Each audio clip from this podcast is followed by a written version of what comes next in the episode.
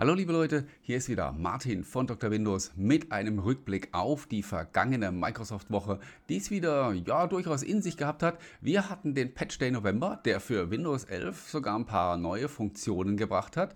Ähm, dann reden wir aber auch über ähm, Probleme, die es mit dem neuesten Windows 11 Update gibt. Und dann haben wir noch zwei Double Features, nämlich wir reden über doppelten EU-Ärger für Microsoft und über das doppelte Surface Pro 9. Und steigen wir auch direkt ein und sprechen über den November Patch Day, der am Dienstag vergangene Woche stattgefunden hat. Der war grundsätzlich unspektakulär, was er eigentlich immer sein sollte, wenn nicht irgendwelche Geschichten verbockt werden mit, mit Updates, die dann ähm, irgendwelche blöden Nachwirkungen haben. Davon sind wir äh, zumindest Stand jetzt glücklicherweise verschont geblieben. Und für diejenigen, die ihre Systeme immer voll auf dem neuesten Stand halten, hat der Patch Day dann auch weiter nichts gebracht. Aber äh, man vergisst es immer, wenn man so ein bisschen in dieser, in dieser Fanblase unterwegs ist, wo die Leute eben sich immer alles sofort ziehen, was neu ist. Ähm, für die allermeisten äh, Nutzer von Windows 11 hat der Patch Day nämlich richtig in sich gehabt, denn er hat ähm, ein Feature-Update sozusagen gebracht für die, die schon auf der Version äh, 22H2 sind. Es kamen nämlich jetzt die Tabs für den Explorer kaum wünscht man sich 20 Jahre, schon ist die Funktion da. Ähm, das hat Microsoft jetzt oben gesetzt. Äh, dann sind noch ein paar, paar Kleinigkeiten mit da drin enthalten. Ähm, es gibt so ein neues Overflow-Menü für die Taskleiste, wenn also mehr Anwendungen geöffnet sind, als eigentlich auf die Taskleiste draufpassen. Die Umgebungsfreigabe wurde aktiviert. Die funktioniert jetzt äh, nicht mehr nur äh, oder funktioniert jetzt via Bluetooth und Netzwerkverbindung, sodass man das auch mit wesentlich mehr Geräten nutzen kann, um Dateien auf einfachem Wege zwischen zwei Geräten hin und her zu schubsen.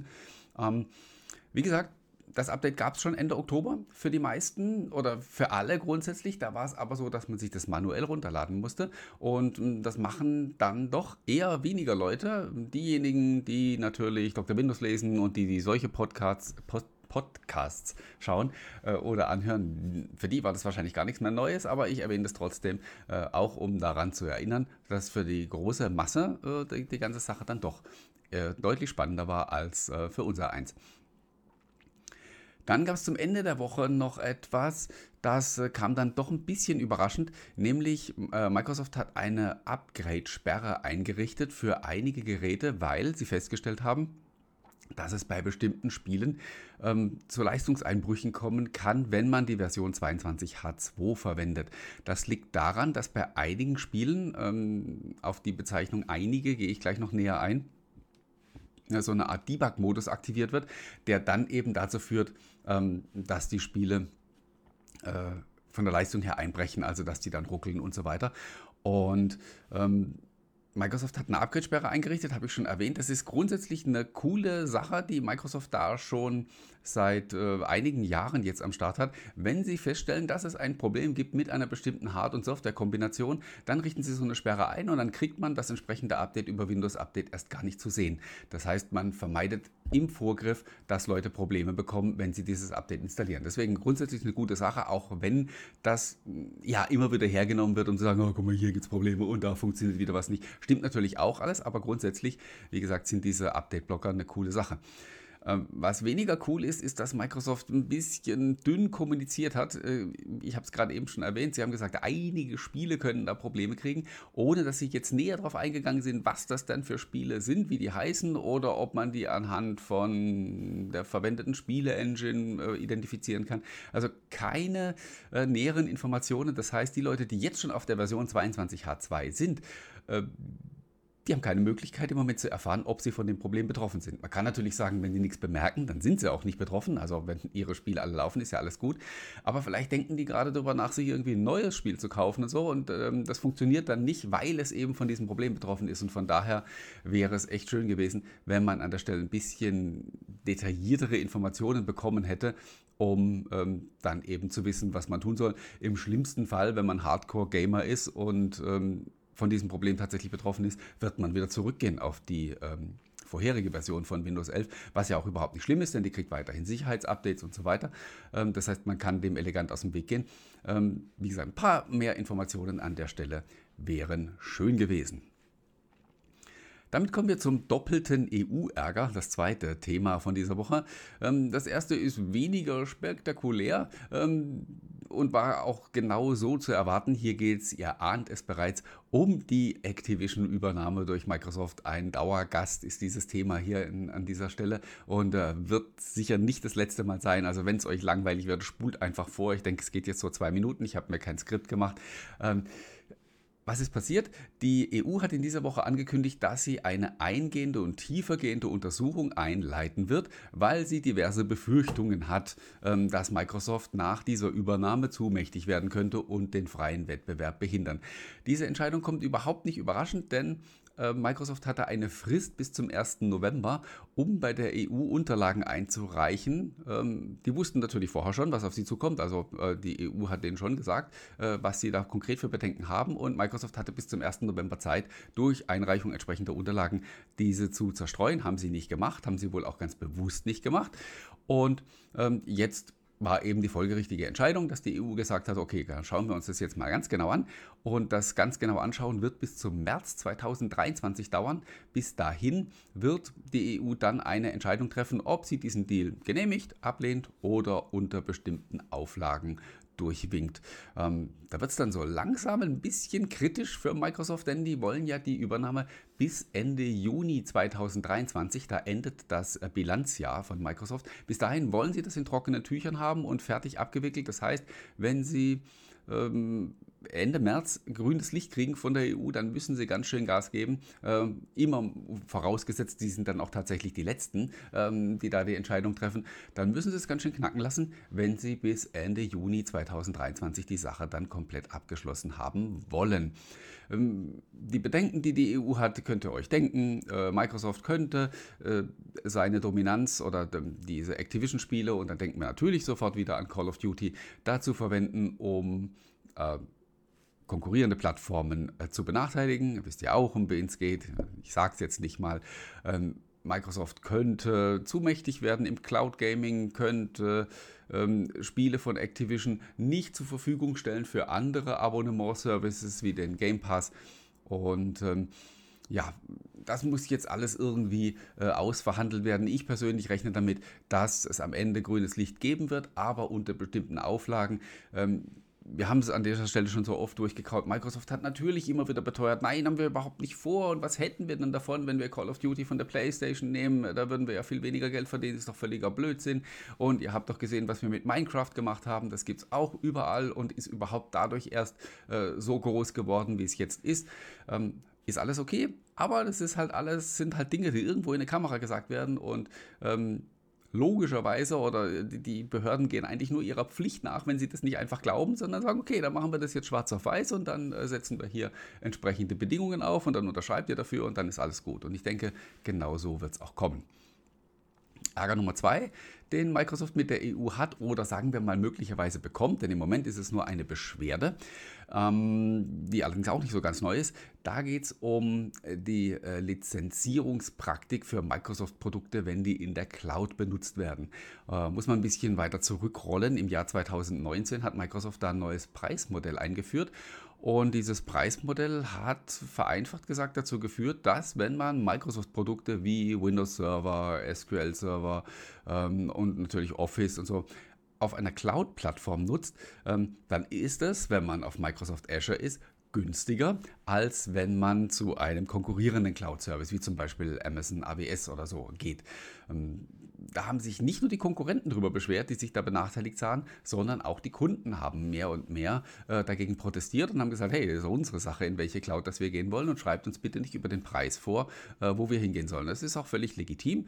Ähm, da gab es Beschwerden schon auch von anderen Firmen vorab. Äh, dann hat die EU eine Anhörung gestartet von Microsoft. Das war irgendwann im Februar oder im März. Und kurz darauf hat Microsoft gesagt, ja, okay, wir sehen ein, das war nicht so ganz dolle, was wir da gemacht haben und wir haben Handlungsbedarf und wir werden unser Lizenzmodell überarbeiten und dann werdet ihr alle glücklich sein.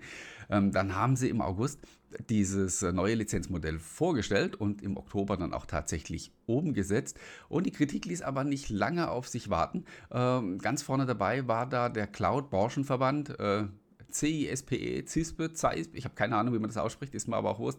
Ähm, die haben sofort gesagt, hey, ähm, ja, ist ganz nett, was ihr da macht, aber ist viel zu, viel zu kurz gesprungen. Und außerdem habt ihr jetzt in diesem neuen Modell äh, neue Stolperfallen eingebaut, die es möglicherweise noch schwieriger machen als vorher, ähm, gekaufte Produkte oder mit Produkten einfach in eine andere Cloud umzuziehen.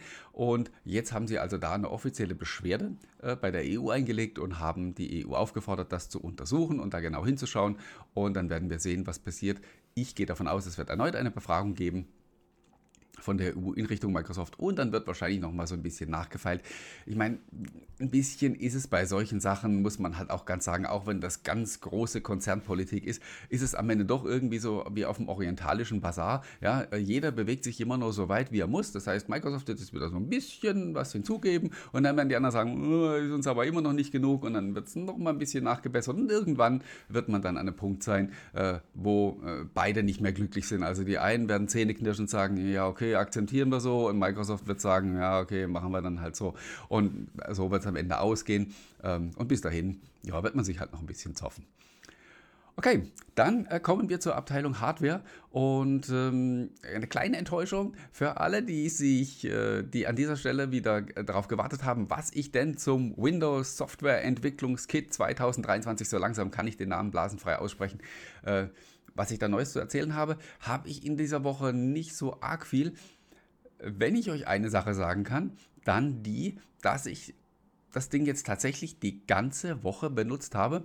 Äh, ausschließlich, um damit produktiv zu arbeiten. Meinen großen PC habe ich gerade jetzt eben zum ersten Mal diese Woche hochgefahren, um das Video aufzunehmen, weil da halt das ganze Equipment drauf hängt und mir das im Moment noch zu umständlich ist das umzuziehen und weil ich auch ehrlich gesagt glaube, dass es dann vielleicht doch ein bisschen zu fordernd ist von der Performance her, aber ich werde es ausprobieren. So neugierig bin ich jetzt geworden. Also ähm, Botschaft für alle, die an dieser Stelle auf Neuigkeiten warten, ist, ähm, es spricht weiterhin nichts dagegen, dieses Ding produktiv zu nutzen, äh, auch wenn es eigentlich nicht dafür vorgesehen ist. Ja, und damit kommen wir dann äh, zum zweiten Double Feature dieser Woche. Microsoft hat mir zwei Geräte zum Testen geschickt, nämlich das Surface Pro 9 und das Surface Pro 9. Ähm, die heißen beide so und interessanterweise steht auch auf der Verpackung genau das gleiche. Es steht beides mal einfach nur Surface Pro 9 drauf und obwohl das grundunterschiedliche Geräte sind, äh, ihr wisst, wenn ihr euch ein bisschen mit der Thematik beschäftigt habt, dann ähm, ist das hier, man erkennt es eigentlich auch schon an der Farbe, weil ähm, nur die Intel-Varianten gibt es nämlich unter anderem in, diesen, in diesem wirklich wunderschönen Blau. Ich muss das mal sagen, ich weiß nicht, ob es vor der Kamera jetzt so sichtbar ist. Ich reiße hier auch mal schnell ähm, die Tastatur ab, die gibt es auch in einer Saphir, heißt die, heißt die Farbe jetzt. Ähm, Finde ich wirklich wunderschön, muss ich sagen. Und ähm, würde mir auch tatsächlich keinesfalls ähm, die silberne oder schwarze Variante kaufen, wenn ich sowas Tolles hier haben kann. Ich habe auch Fotos schon von dem Grünen gesehen. Wald heißt da die Farbe. Ähm, frei übersetzt äh, Forest aus dem Englischen.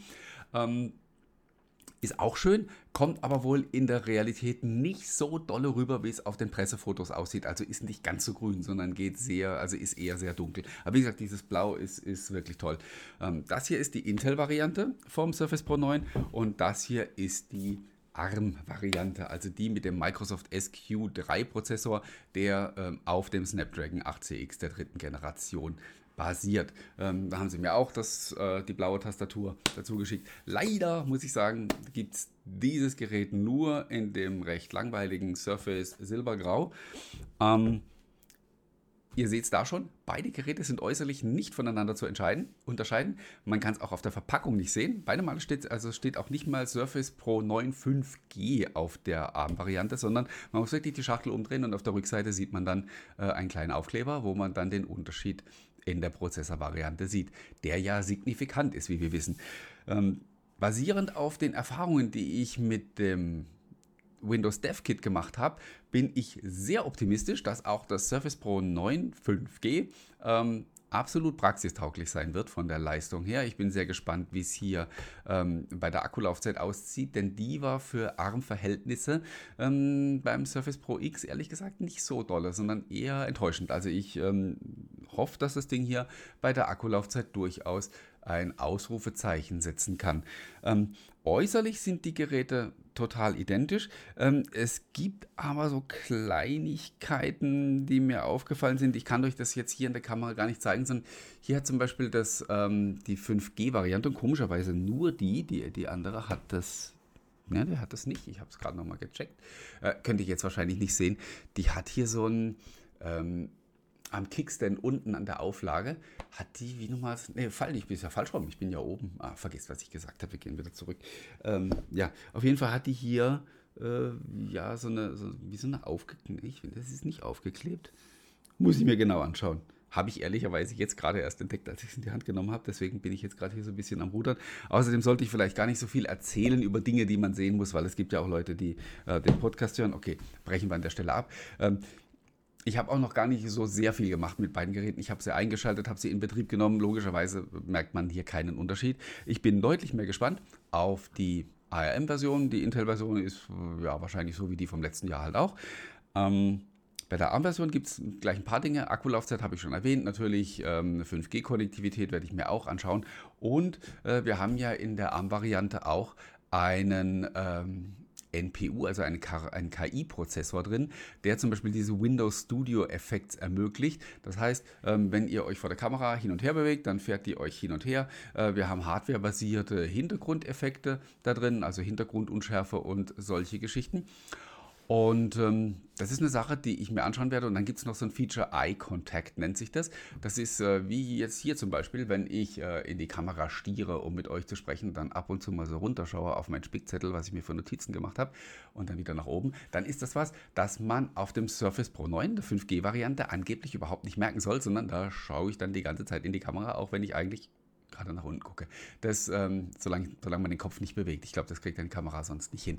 Ähm, das werde ich mir auf jeden Fall anschauen ähm, und äh, mal gucken, wie das funktioniert. Und was wir auch hier KI-basiert drin haben in der ARM-Variante ist eine ähm, hardwarebasierte Ausfilterung von Hintergrundgeräuschen. Da gab es in der, in der Pressevorstellung äh, eine super Präsentation oder so eine super Demo. Da saß jemand vor dem, vor dem Gerät und hat sich die Haare geföhnt und man hat wirklich nur ihn sprechen hören und den Föhn so gut wie überhaupt nicht.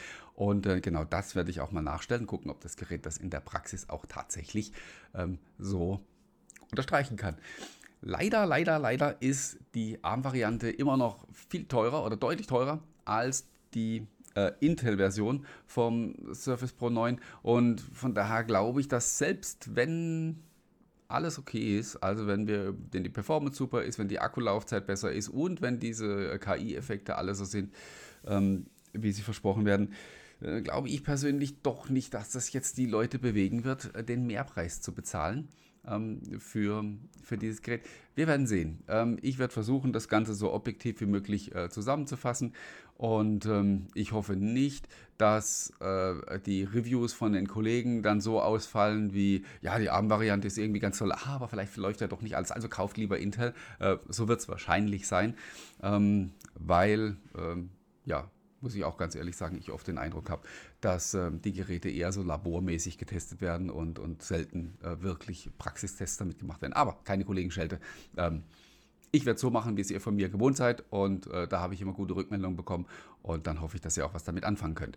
Ähm, gibt noch eine spannende Geschichte zu erzählen, äh, die zum Ende der Woche aufkam, nämlich ähm, die äh, Reparaturplattform der Service-Dienstleister iFixit die ja schon seit Jahren ähm, Geräte auseinandernehmen und auf ihre Reparierbarkeit hin beurteilen und auch Reparatursets und so weiter anbieten.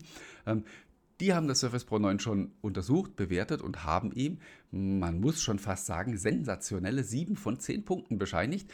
Ähm, noch vor zwei Jahren oder drei Jahren, als das Surface Pro 7 rauskam, ähm, da gab es genau einen einzigen Punkt und das war so die, die Maximalbewertung, ähm, weil das Surface Pro 9, äh, das Surface Pro zu diesem Zeitpunkt halt irgendwie so ein verklebtes Etwas war. Und wenn irgendwas kaputt ging, dann hat man es halt am besten direkt weggeschmissen, weil man selbst eigentlich so gut wie nichts dran machen konnte. Es gab ähm, schon spezialisierte Werkstätten, äh, die trotzdem zum Beispiel Displaytausch und so weiter gemacht haben. Aber ähm, es war ein absoluter, ein absoluter Horror, ähm, das Ding selbst zu reparieren und äh, das Ding zu demontieren, ohne dass es dabei kaputt ging, war wirklich nur möglich, wenn man genau wusste, was man tut. Ähm, jetzt, wie gesagt, gibt es sieben von zehn Punkten. Ich habe euch in der letzten Woche an dieser Stelle ähm, ja diese Folie gezeigt, welche Teile man jetzt alles austauschen kann beim Surface Pro 9. Ähm, wenn ihr es verpasst habt, geht einfach, äh, schaut euch einfach die Folge von letzter Woche an oder hört sie an. Ähm, da erfahrt ihr dann ein bisschen mehr drüber. Und ähm, ich habe diese Bewertung nur überflogen, weil die kam äh, Freitagabend äh, kurz rein und ich hatte wenig Gelegenheit, mir das in Ruhe anzuschauen. Aber ähm, die haben auch gesagt, hey, da wurde auch innen drin richtig viel getan, da wurden richtig viel Anstrengungen unternommen, um auch ähm, die Demontage sehr viel leichter zu machen. Ähm, und sieben von zehn Punkten ist echt gut und diese Bewertung wird noch besser werden, weil Microsoft nämlich tatsächlich angekündigt hat, dass sie im Laufe des Jahr zwei, Jahres 2023 ähm, Reparaturanleitungen und Ersatzteile für Endkunden zur Verfügung stellen wollen. Ich glaube, ich habe an dieser Stelle, ich glaube, gerade in der letzten Woche noch das Gegenteil erzählt, weil in der letzten Woche haben sie, hat Microsoft äh, über die Reparierbarkeit gesprochen und hat gesagt, hey, wenn ihr Businesskunden seid, dann könnt ihr das in-house selber machen und ihr könnt an zertifizierte Surface-Partner gehen, die reparieren das für euch. Und da war noch nicht die Rede davon, dass das in irgendeiner Form auch für Endkunden äh, eine coole Sache sein soll. Aber genau das haben sie jetzt versprochen. Sie sind da äh, allerdings vorerst in, in, den USA, also auch mal so ein bisschen Fragezeichen dahinter lassen, ähm, wohl auch mit diversen Handelsketten und so schon ähm, im Gespräch, sodass es die Möglichkeit geben wird, äh, Surface-Ersatzteile zu kaufen. Ich hoffe natürlich sehr, dass es die dann auch offiziell in Deutschland geben wird. Wenn nicht, werden sie über graue Kanäle den Weg hierher finden. Ähm, und dann wird man vielleicht tatsächlich auch so im Rahmen Do-It-Yourself ähm, Reparaturen durchführen können. Vielleicht zerlege ich mal so ein Ding hier. Ich glaube eher nicht, weil ich möchte ja auch in Zukunft noch äh, Ersatzteile von äh, Microsoft, äh, nicht Ersatzteile, sondern Testgeräte von Microsoft bekommen. Und wenn ich denen ein Puzzle zurückschicke, glaube ich, dann, dann äh, ja, finde ich es eher nicht so lustig. Ähm, gut.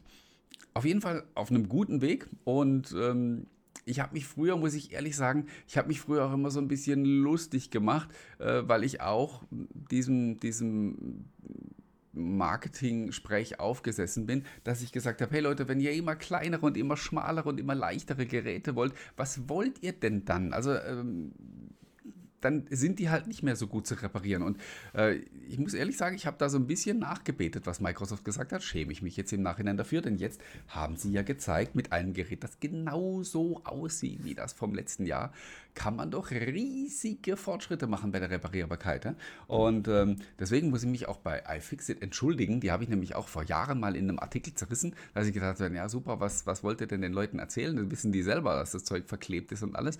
Ähm, es geht halt nur entweder oder. Aber wie man sieht, es geht eben nicht entweder oder, sondern wenn man will, dann kann man da tatsächlich was tun. Und das ist äh, ja schön und wird hoffentlich erneut ähm, Hersteller zur Nachahmung ähm, anstiften. Wir wissen, ähm, das Surface Pro hat schon mal so eine Innovationswelle losgetreten im PC-Bereich äh, über das Microsoft-Ökosystem hinaus. Und vielleicht gucken sich ein paar, Her andere Hersteller äh, das jetzt ab und tun auch ein bisschen mehr für die Reparierbarkeit von den Geräten. Wäre eine tolle Sache. Okay, damit sind wir durch. Ich hoffe, es war einmal mehr für euch heute spannend und interessant. Ich bedanke mich bei euch fürs Zuschauen und fürs Zuhören. Ich wünsche euch eine tolle Woche. Bleibt gesund. Es gibt jetzt so ein bisschen Herbstwetter, wird langsam jetzt dann doch ungemütlich, aber so wollten wir es ja eigentlich äh, haben und so gehört es ja eigentlich für diese Jahreszeit auch. Also wie gesagt, Schal um Hals, raus an die frische Luft und ähm, bleibt mir gewogen und bleibt gesund und wir sehen und hören uns dann in der nächsten Woche an dieser Stelle wieder. Bis dahin, macht's gut.